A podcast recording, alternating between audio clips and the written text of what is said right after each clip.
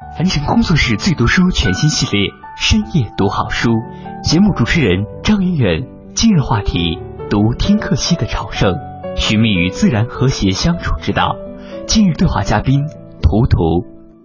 图图，新京报书评周刊主编，一个酷爱读书，结果在把爱好变为职业之后，却发现读书时间越来越少的人。但即使如此，爱读书的初心依旧不变。一个多月前和图图聊天，问他有什么书推荐的时候，他说《溪畔天问》怎么样？是本好书，而且最近终于又要再版了。能让他如此赞美，并且愿意等待再版后再来一次的书，一定值得一看。于是我去查询了这本书的相关信息。说实话，一开始查只是由于好奇，但当我了解了这本书的创作背景和相关内容之后，这种好奇就立刻转变为了期待和向往，想要去读读看的念头也越来越强。这本书的名字在再版的过程中发生过几次转变。从最初的听课溪畔的朝圣者，到后来的溪畔天问，再到这次再版的听客溪的朝圣，名字变了，但内容却依旧安静而美好。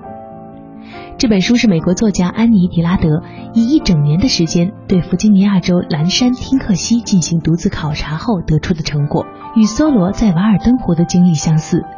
作家本人把这一过程称为朝圣之旅。一年的时间之中。作家观察和体验植物、动物、天气现象等等，从中发现天地运转的奥秘，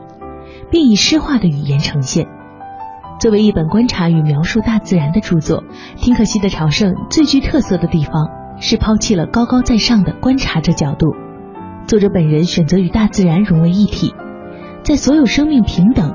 不对大自然进行干预的前提之下，获得了独特的生命体验。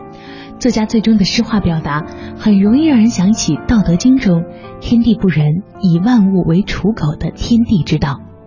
在美国，此书一出版，被誉为最有影响力的当代自然文学范本，代表了最优良的写作的自然文学经典。作者本人也凭借这本书，在二十九岁那年夺得了普利策文学奖。那么，迪拉德是怎样在这本书中阐述了人与自然的关系？为什么说这本书是近三十年来美国自然文学领域影响最大的书呢？带着这些问题，我和图图聊了起来。听众朋友们，大家好，欢迎您收听今天的深夜读好书，我是张远远。首先呢，还是介绍一下来到节目中的嘉宾。今天我们在节目中请到的呢是《新京报书评周刊》的主编图图，图图你好。嗯，远远好，大家好。那今天我们要给大家介绍的这本书呢，其实说起来有点一波三折。好早之前，图图其实第一次来节目之前，我当时说你有没有好看的书给我推荐，然后图图当时就给我了一个书名，然后截图说这个书你有没有看过？当时这个书的名字其实还不是我们今天要说的现在这个名字哈，当时还叫《西畔天问》。对，《西畔天问》。当时图图给我发完这个以后，我当时瞬间就被震慑住了。我说哇，这么一个名字，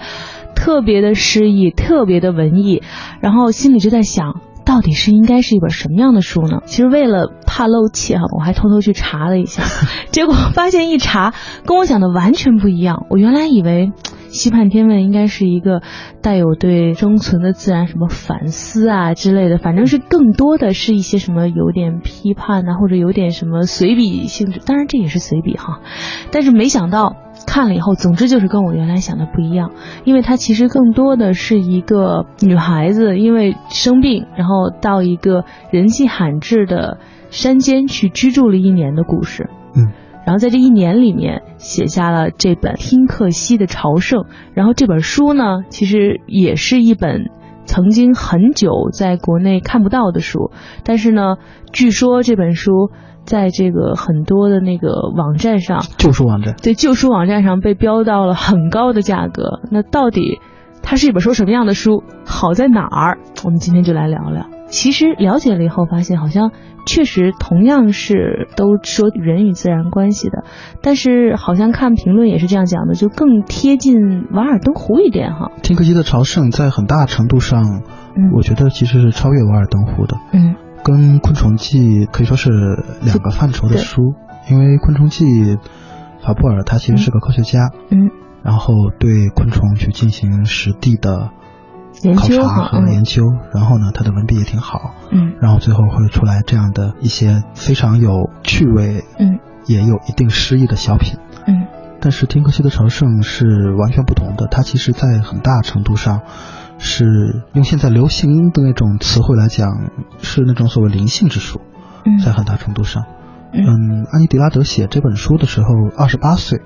远远刚才介绍了，就是他查了资料嘛。嗯，他安妮迪拉德去丁克西边住了一年，其实不是一年，是八个月。嗯，但是这本书不是在这八个月里写出来的，而是在这八个月的思考之后，用三个星期写出来的。嗯，一本二十多万字的书，三个星期写出来，其实当时是经历了一种激情写作的状态，可以说。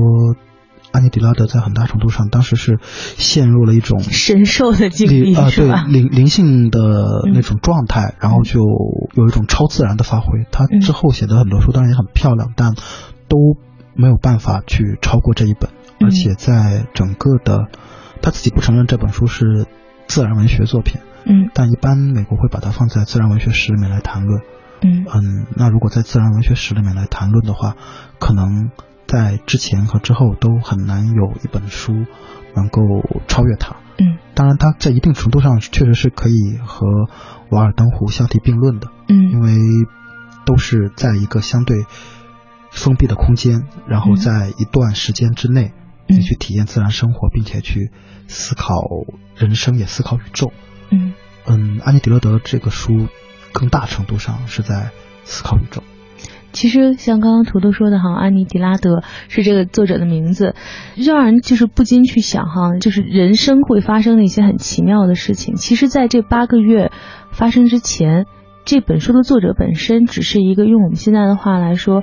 就是一个大作家，就是梭罗的粉丝哈，就是特别特别喜欢看《瓦尔登湖》，据说都看了很多遍，然后把这个，而且他也是一个博物爱好者，他从小也确确实实是对。自然环境有强烈的兴趣，也去研究花鸟虫鱼，但这是基础，嗯，不是这样你就可以写出这样一本书。对，所以就让人去想，八个月的时间会给你生活带来多大的改变？可能当时对于安妮迪拉德来说呢，是一个客观情况下是一个。不好的事儿，好像得了一场大病。对他需要去休养，对，是需要去休养，而且需要到这么一个人迹罕至的地儿去休养的，肯定这病挺凶险的，而且呢，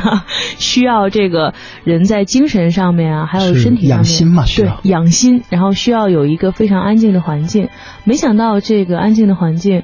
给他在。八个月的时间里面，加上原来梭罗的这个《瓦尔登湖》给他的这个巨大的影响，加上自己的兴趣以及自己的天分，对，然后就写出了这样一个听克西的朝圣。应该说，就是这八个月对他来说是朝圣之旅。然后在这八个月之中，他一次又一次的被一种。神圣性的东西，也可以说是神圣的光，所击中了。嗯，你被击中之后，然后你就会自然而然的会有一种超自然的体验。嗯，比如说他亲眼目睹，看见一棵会发光的树。嗯，一棵会发光的树。对他寻找这样一棵树，所以在这本书封底现在还放了一句话，也是我当时看这本书的时候也是非常震撼的一句话，就是我一直在想季节之转变。然后我今年不想错过春天，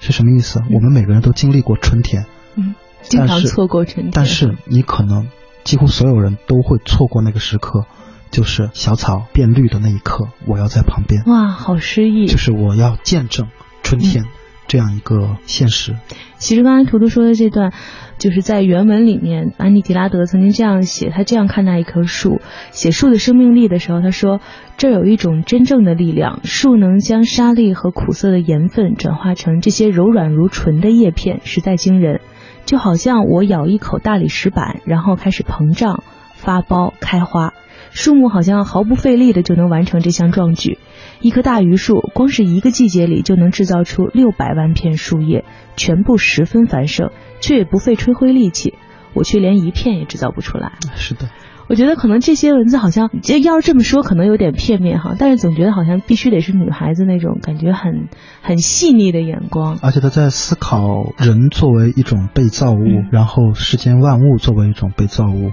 她在这个宇宙间各自所处的位置。嗯。我们可以说，听科学的朝圣，包括朝圣这个词，甚至有很强烈的那种所谓的宗教意味。嗯，但是换句话说呢，阿尼迪勒德不一定是一个信仰上帝的人，嗯但是他肯定知道，就是世间万物存在一个和我们见到的那些状态不一样的层面，或者说是灵性的层面。嗯他相信一定有这个东西。突然让我想起来，有点像是在阿凡达那个星球上面，树木可能晚上会发光，然后如果你去触摸它的话，你去感受它的话，它有另外一层有神性的力量。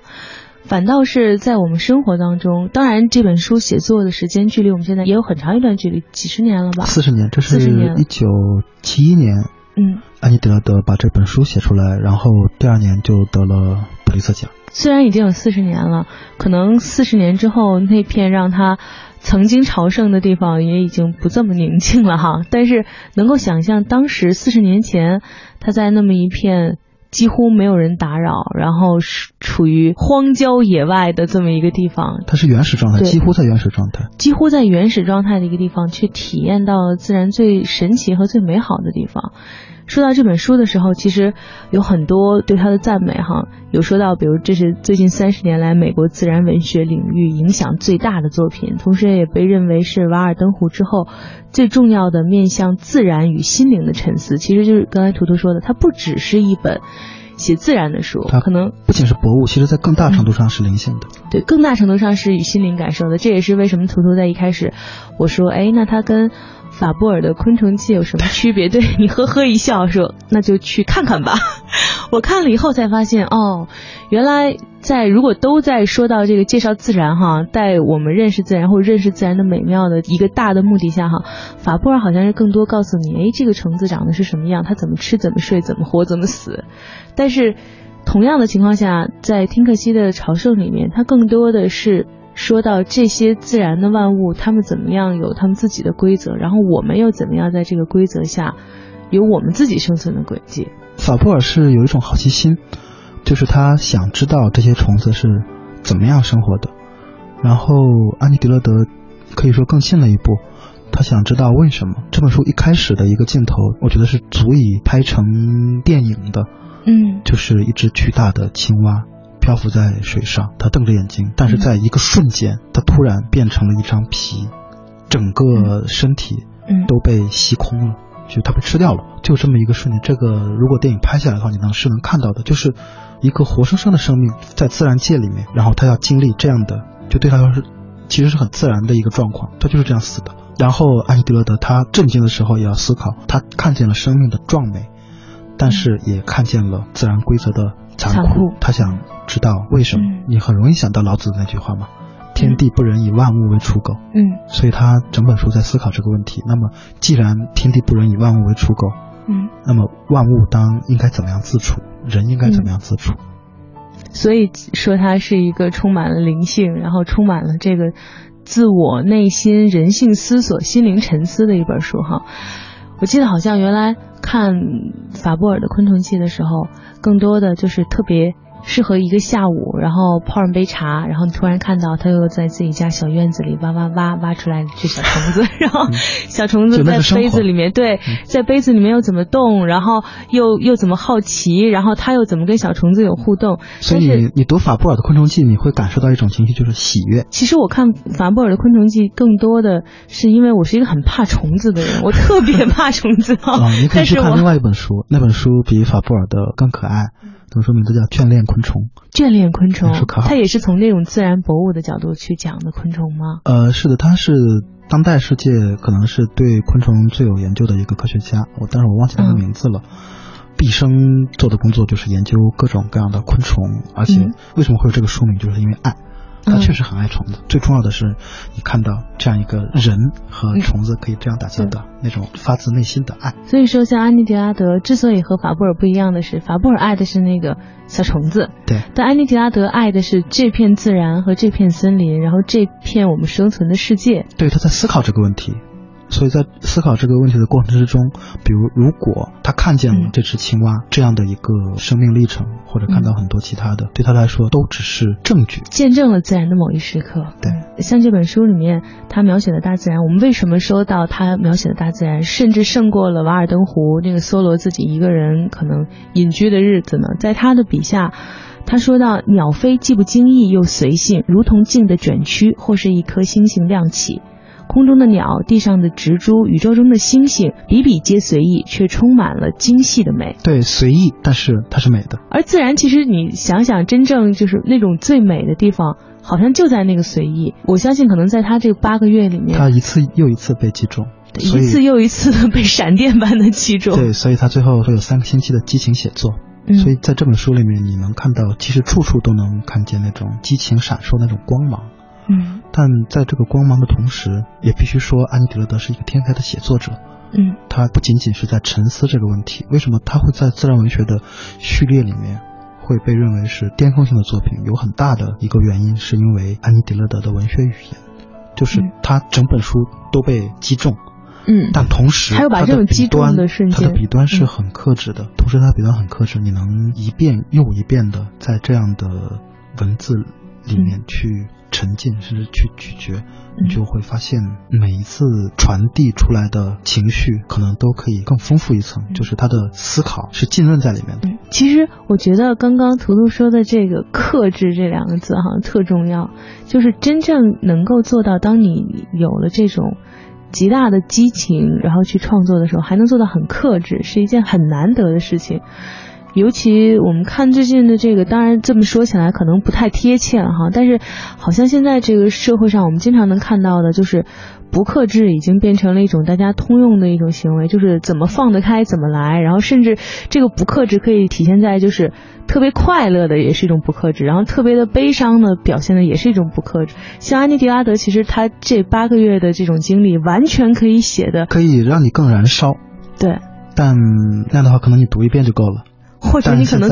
读不了一遍就就觉得胸中就在燃烧了。对，但现在你可以确实可以一遍一遍的读，然后安迪勒德是既让你看见了自然万物那种壮美，同时还能让你体验到。原来人类也能在另外一个层面上企及万物宇宙的美，就是在我们的文学语言的层面，就不仅仅是我们在飞向太空或者研究微观世界的时候，我们企及与这个世界之间之间的联系哈，在文字当中，我们也有可能感受这种世间隐藏的，但是时刻在我们身边存在的那种秩序的美。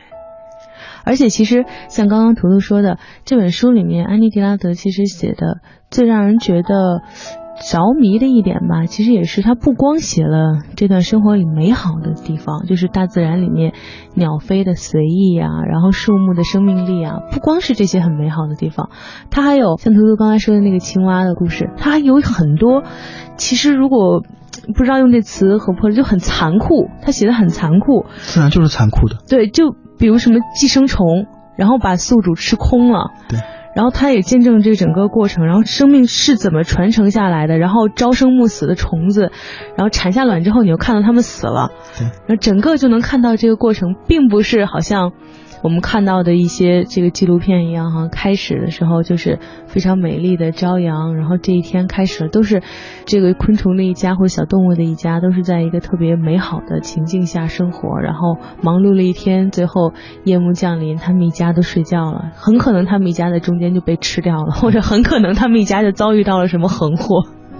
就是我们习惯赋予世界与诗意，然后安妮迪拉德更多的他不是去。赋予或者说寻找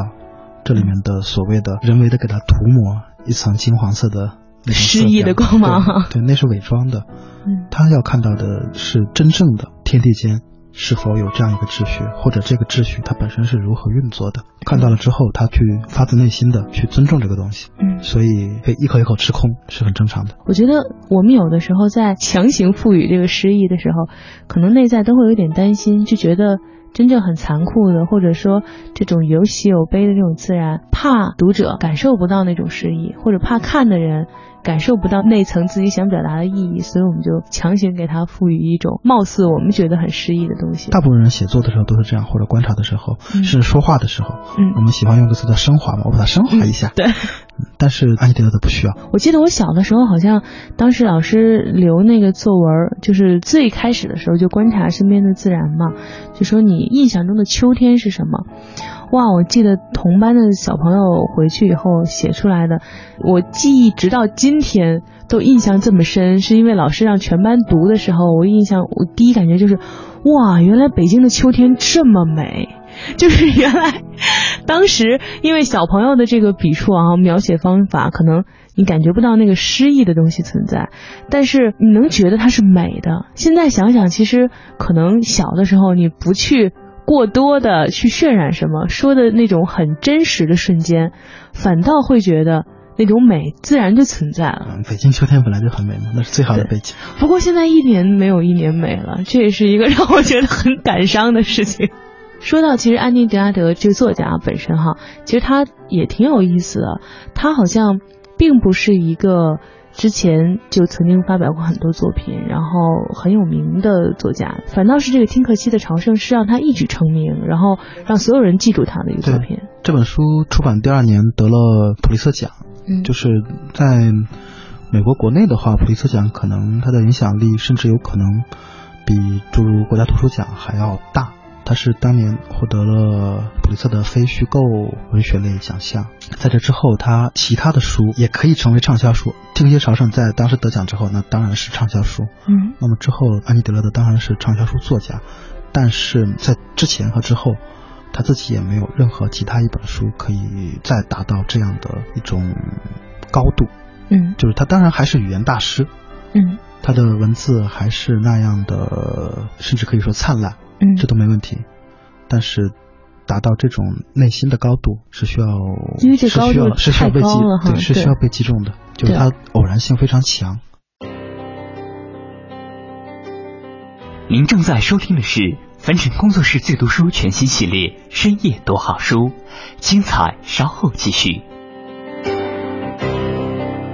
可曾看见繁华？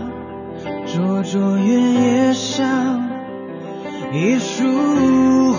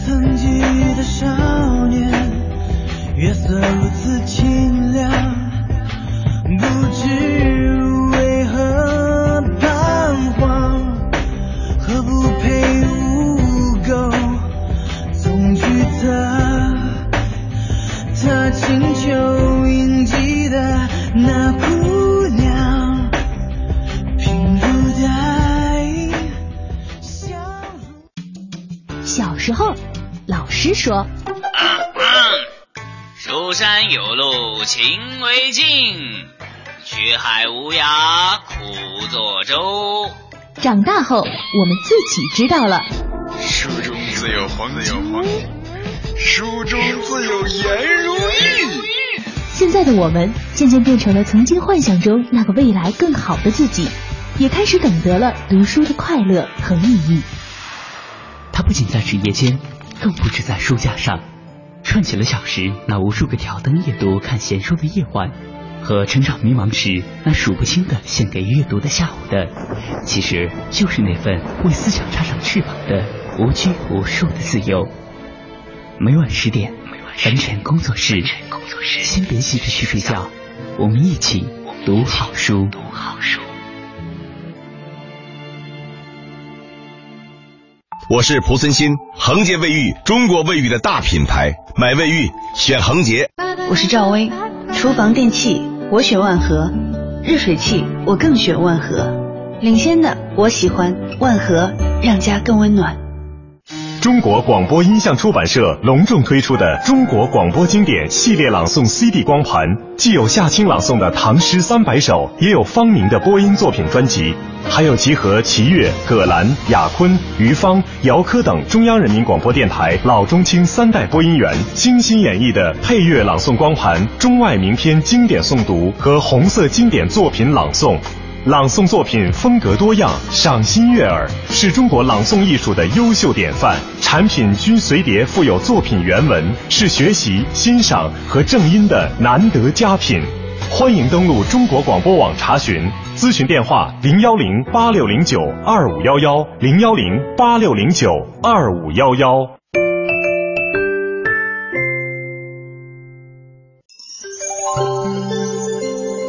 报时中国经济，我是吴敬琏。中国虽然已经是全球第二大的经济体，但是因为我们发展方式粗放，生态环境破坏，必须要转换发展思维，才能够保持可持续的发展。报时中国经济。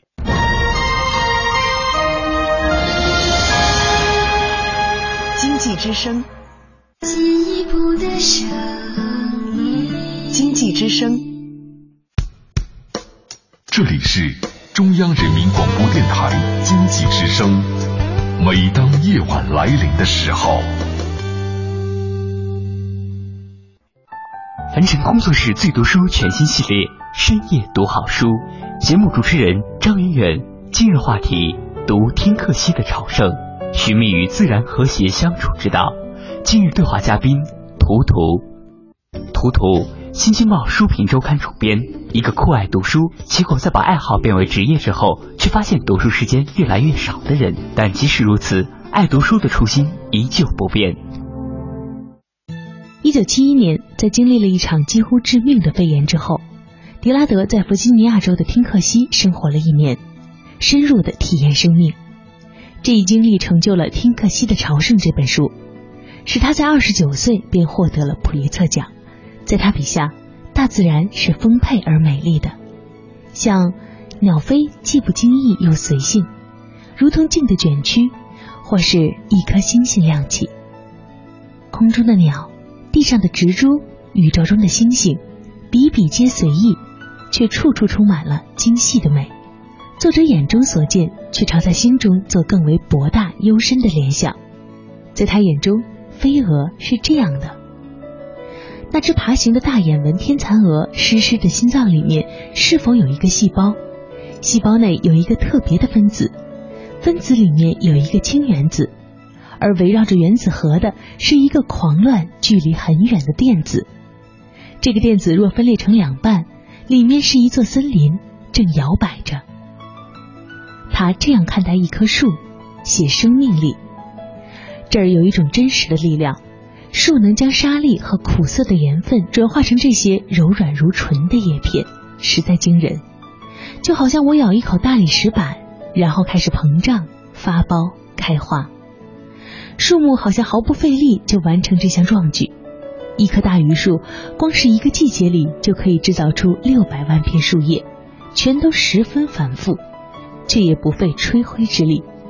我连一片也制造不出来。它也解大自然的残酷，寄生物将宿主从肚子里吃空，生命的传承基于这样你死我活的过程，或者浪费那些朝生暮死的虫子，产下成千上万的卵，死掉无数。单单靠其中的硕果仅存者，便成活了一个物种。在如流水般激越的文字中，我们仿佛借由作者的眼，既看到了大自然的残酷，也感受到了大自然的慈悲。对于有的人来说，可能一下子被认识到作品的价值，然后可能这是个开始；但是可能对于有的人来说，因为他之前那个瞬间的光芒太亮了。对他来说，就是这段经历太重要了，所以他只是需要把它写出来。但真正的世界对他的认可，可以说完全不重要。所以现在安妮德拉德应该差不多七十来岁了，他每年会在他的隐居之所，每年会出来进行两次朗诵活动，半公开的。你当然也可以去书店看。嗯，然后就没有了。在这期间，他是不跟人通信的。嗯，不接受任何拜访。嗯，更不要说采访。慕名而来，很多人寄书稿给他，请他写序，他一概拒绝，几乎是不跟这个世界发生关系。也可以这么理解，因为他在这八个月里面，对他来说已经和这个世界建立了最最深刻的精神关系。那么之后其他的所有社会层面的关系，我们现在我们替他想的话，会会觉得可能对他来说甚至是可笑的，都都已经不重要了。而且尤其像图图说的，他的这样的一个生存状态，大家可能会觉得。他也许生活在一个虽然是城市哈，但是可能像我们中国的二三线城市也比较能隐居。其实他生活的城市叫做纽约，在纽约能够做到不旅行、不见陌生人、不写序，然后不给人签书，然后不接受采访、不在电视上露面，然后甚至我看到觉得最好玩的一点是他还不信维基百科。对他很不信任维基百科。对，然后就是是所有人都可以去修改的。对，像像维基百科，所以我们现在可能大家没事儿有事儿，就是遇到问题都会去问一问，查查答案的。人家不相信，然后也不与这个现实的世界建立联系。对他，他坚信自己的内心嘛。嗯，然后这样的一种生活状态，可能是一种真的是大隐隐于市的那种感觉哈。而且现在岁数也挺大的了，然后。依然只是每年有两次公开的阅读活动，大家可以去听。不过要去美国听还挺辛苦，对，就是大家 成本比较高。其实我很好奇，对于他来说，他心里面会怎么想自己的这本书和自己之后的书？因为当然这是臆想了哈，就是也是说八卦来讲讲。就很多时候，可能对于作作者来说哈，在自己写了一本书之后。在写之后的书的时候，当所有的人都在想说，哎，这本书也不错，然后呢也挺好的，也挺有光彩的，但是 就还是没有之前的那本好，可能心里一直还是会有个小遗憾吧。尤其是这个听可惜的朝圣，呃，让他得到普利策文学奖的这个是在他二十九岁啊，二十九岁多年轻。